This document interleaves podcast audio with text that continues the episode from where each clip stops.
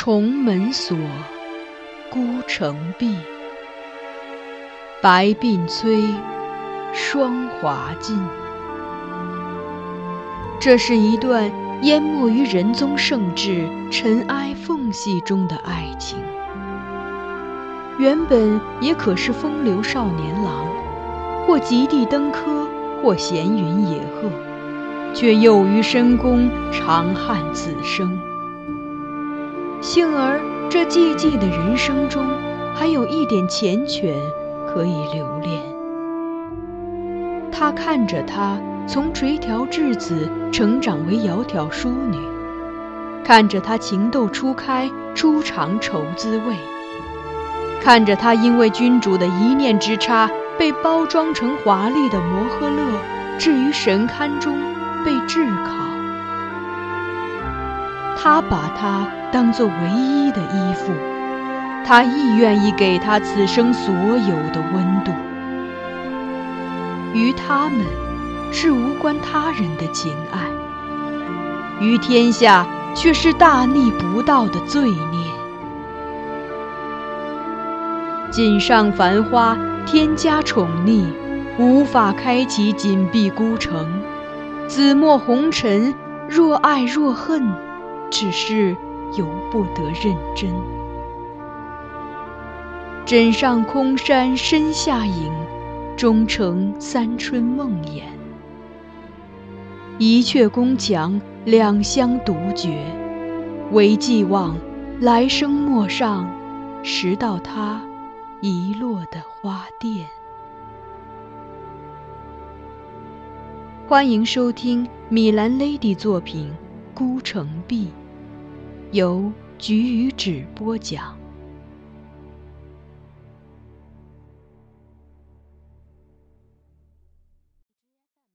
罗罗，我听出他弦外之音，有一种难言的尴尬。他也只是静静注视我，别无他言。待印香尽落，茶盏生凉，我方才开口：“我的事，先生都听说了。”他回答：“听说一些，不多。”我斟酌半晌，终究还是按耐不住，直言问他：“公主如今怎样？还好吗？”我只在宫中待了三天，公主在她宅子里，我并未见到。不过她的情形，应该是好不了了吧。张先生说：“从容讲述他知道的事实。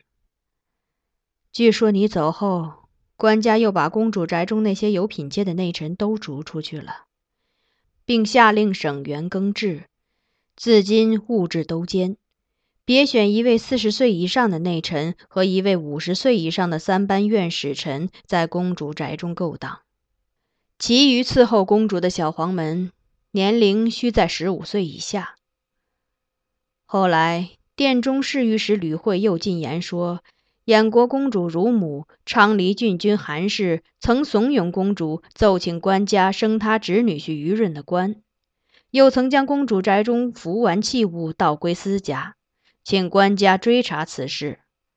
于是，官家下诏降于润官职，且削去了韩氏郡封，不许他再服侍公主。我惊问。连韩郡君都不在公主身边了。张先生颔首。现在公主宅中的内臣，不是老的，就是小的，而且大部分他以前都不认得。留在他身边的旧人，恐怕就两三位侍女。他着意看看此刻我的神情，又道：“当初你犯错时，想必已料到自己如今处境。”甚至还将生死置之度外。然而，对公主可能面临的境况，你大概未曾想得周全吧？我侧手避开他的直视，一目看别处。然而鼻中酸楚，眼角湿润，面前景象也如水波般摇漾，根本无法看清楚。怀吉。张先生再唤我的名字，声音温和而冷静。我再问你，你知道自己错在哪里吗？我艰难地咽下喉中那抹堵塞般的疼痛，按言官们给我定的罪名，低声答道：“我言行轻佻，不自禁，罔顾尊卑，以下犯上。你越界了。”不待我说完，张先生已直接向我做出了他的判断。尊卑上下姑且不论，单说我们的身份，就跟常人不一样。我们根本没有资格去追寻一般男人拥有的东西。见我沉默不语，他又问道：“你有没有想过，如果此番不被言官留意到，你与公主将如何发展？”我沉默许久，还是选择了摇头。张先生继续道：“情爱之事如醇酒。”容易使人上瘾，不知厌足。你们踏出了一步，难免会有更多的尝试。到最后，你与言官指责的那种卑劣患者有何不同？我低首受教，并无话说。他顿了顿，又说了句我始料未及的话：“何况，让你心仪的人看见你残缺的身体。”你还有何尊严可言？他的语调始终不温不火，平静的像秋日止水，但这话却带着犀利锋芒，直抵我心最脆弱处。我悚然抬目视他，见他凝视着我的双目中有怜悯的意味，少顷半滴眼帘，一点微光闪过，他叹了叹气。微露出一丝难得一见的感伤。从我们净身的那一刻起，我们便已与情爱绝缘。我们一生或许会拥有很多身份，但永远都不可能真正成为哪个女子的丈夫，或哪个孩子的父亲。而女子的幸福，往往是从婚姻与家庭中得来，所以。我们要给任何女子幸福，都是不可能的。我们原本已一无所有。如果你真是某个人，就离他远一点，不要妨碍他与夫君的生活，也尽可能的让自己保留一点残存的尊严。我黯然思量着，最后勉强一笑：“先生无需多虑。”我已被贬逐至此，此生不会再与任何女子有瓜葛。张先生默然，托起茶盏啜饮一口，又道：“我独爱饮茶，因此物不令人醉，但微觉清思，不似醇酒虽美，却催人肝肠。而且，日有春夏秋冬，天有阴晴圆缺，点茶时。”看着乳花从浮生到破灭，也像经历了一场生成、持住、衰败、消散的过程。世间万物都是这样的吧？周而复始，一切皆有定数，不必太强求。前世消散的时候，亦不必太难过。不如调整心绪，从容面对以后的日子。或许。另一种清明洁净的生涯又将开始了。张先生走后，很长一段时间内，我仍未能如他所言调整心绪，获得平静与安宁。思考他的话和思念公主交织在一起，成了我生活中不可或缺的内容。我移植了一株紫藤到我院中。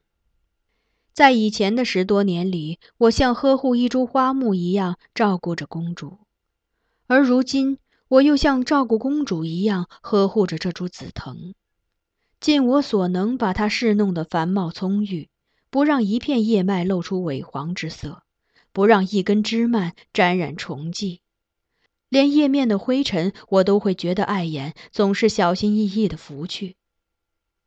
如果说西京的生活尚有乐趣，那便是从刺花之时获得的。仲春时节，我的紫藤结出了串串花穗，垂挂枝头，灿若云霞。其中常有莺啼黎明，宛如李太白诗意：“密叶引歌鸟，香风留美人。”我甚爱此花，不让旁人触碰，为此不惜与人冷面相对。但也有例外的时候。一日黄昏，我干完活后回到居处，坐在室内小憩，习惯性的透窗探望院中紫藤，却无意中发现藤蔓抖动，似有人在拉扯。我立即疾步出去，见一个幼小的女孩正踩在石块上面，一手拉着紫藤枝蔓，一手尽量向上伸，显然是想摘花。我扬声喝止，她吓了一跳，脚一滑，竟从石块上摔了下来。他顿时哭了起来，我忙过去扶起他，见他完全是个孩子，又一脉楚楚可怜的模样，起初的怒意顷刻散去，心也软了。于是好言抚慰，又摘了几串花穗给他。牵言许久，他才略略止住了哭泣。他双颊粉嫩，眼睛清亮，细看之下，与幼年的公主倒有两分相似。我觉得亲切，微笑着问他：“你叫什么名字？”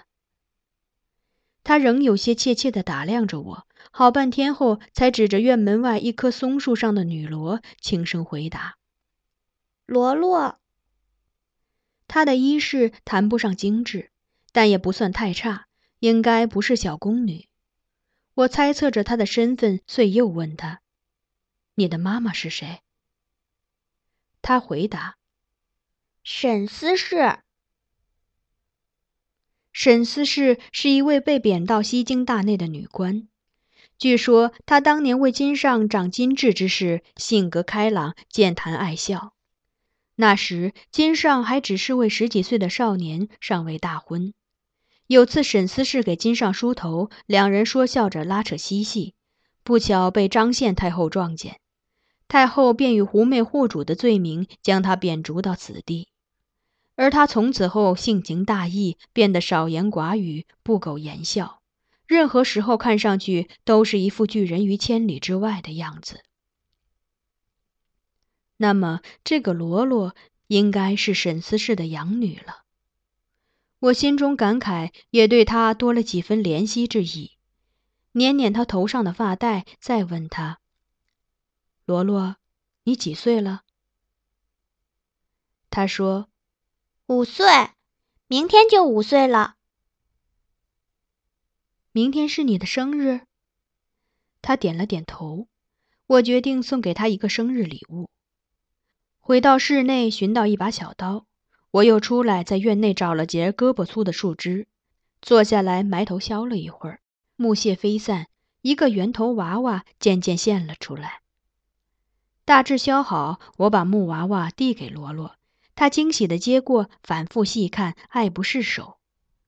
我想了想，又觉得娃娃略显粗陋，便又拿了回来，准备给他刻些头饰衣物。这涉及娃娃的身份地位，于是我又问罗罗：“你长大后的愿望是什么？”宫中的女子通常都有个职位，我是准备等她说出想做什么，再给木娃娃配上相应的服饰。但这小姑娘却给出了个完全在我意料之外的答案：“生个小娃娃。”她不假思索的回答。我一愣，旋即感到脸火辣辣的，开始发烫。“嗯，我是说，你长大后最想做什么？”回过神来，我尝试着跟他解释：“生小娃娃呀。”他不改初衷：“最好生两个。”一个男孩，一个女孩。我尽量朝他笑，虽然自己也感觉到了笑容的僵硬。你以后是想当司事、司要，还是上服、上仪？我还在想是否多列出几个女官职位供他选择。他已不耐烦的用明净的声音再次作答：“我想当妈妈。”我彻底无语。沉默片刻后，我重又引刀，在木娃娃身上刻出了他怀抱婴儿襁褓的纹样。罗罗很高兴，接过把玩一会儿，然后欢天喜地的跑开了。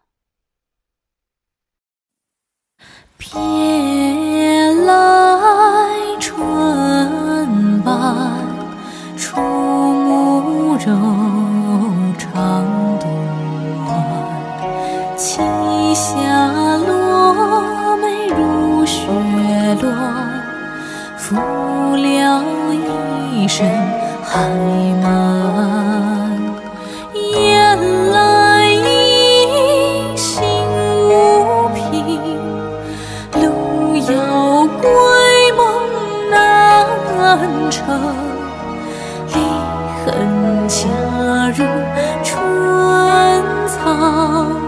更新更愿还生。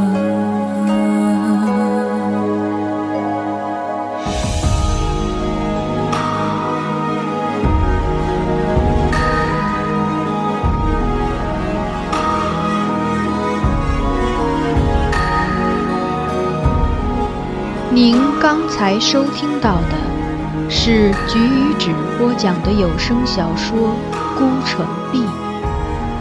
欢迎继续收听。